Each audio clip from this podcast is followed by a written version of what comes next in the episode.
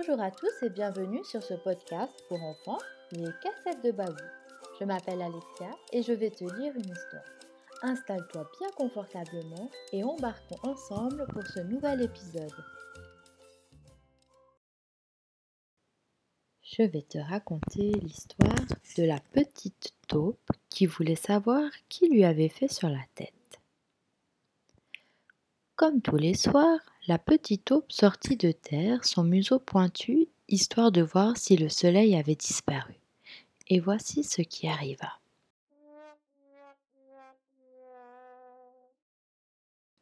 C'était rond et marron, aussi long qu'une saucisse, et plus horrible fut que ça lui tomba exactement sur la tête.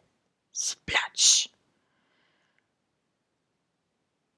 Mais c'est dégoûtant, rouspéta la petite taupe.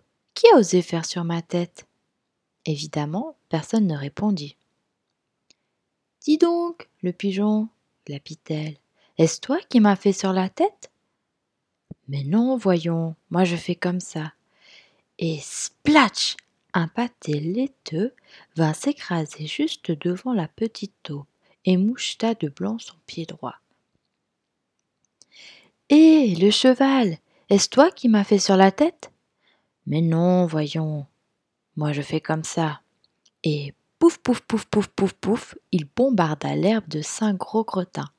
La petite taupe fut très impressionnée.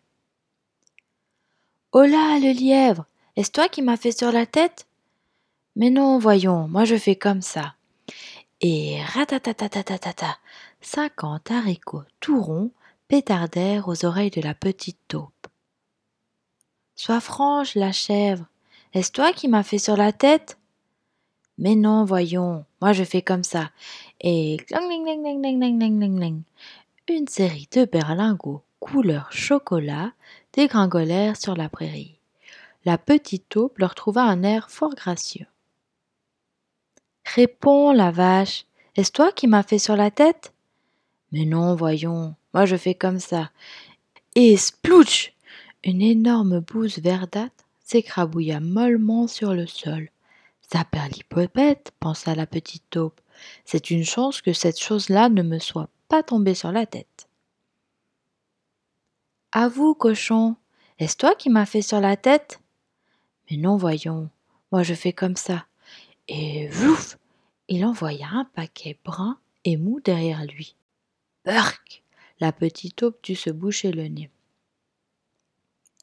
Vous Est-ce commença la petite taupe, mais il n'y avait là que de grosses mouches noires qui faisaient bonbons, le genre de personne imbattable sur le sujet. Qui a bien pu me faire sur la tête, mesdemoiselles? demanda-t-elle. Les deux mouches n'hésitèrent pas longtemps. Aucun doute, ma chère, c'est un chien. Cette fois, la petite taupe le tenait, le gros malpropre qui avait fait sur sa tête. Jean-Henri, le chien du boucher. Sa vengeance allait être terrible. D'un bond, la petite taupe sauta sur la niche de Jean-Henri. Et pling Une minuscule cacahuète noire atterrit entre les oreilles du cabot répugnant. Voilà, justice était faite. Radieuse, la petite taupe s'enfonça dans les entrailles de la terre, là où, assurément, Personne au monde ne pouvait lui faire sur la tête.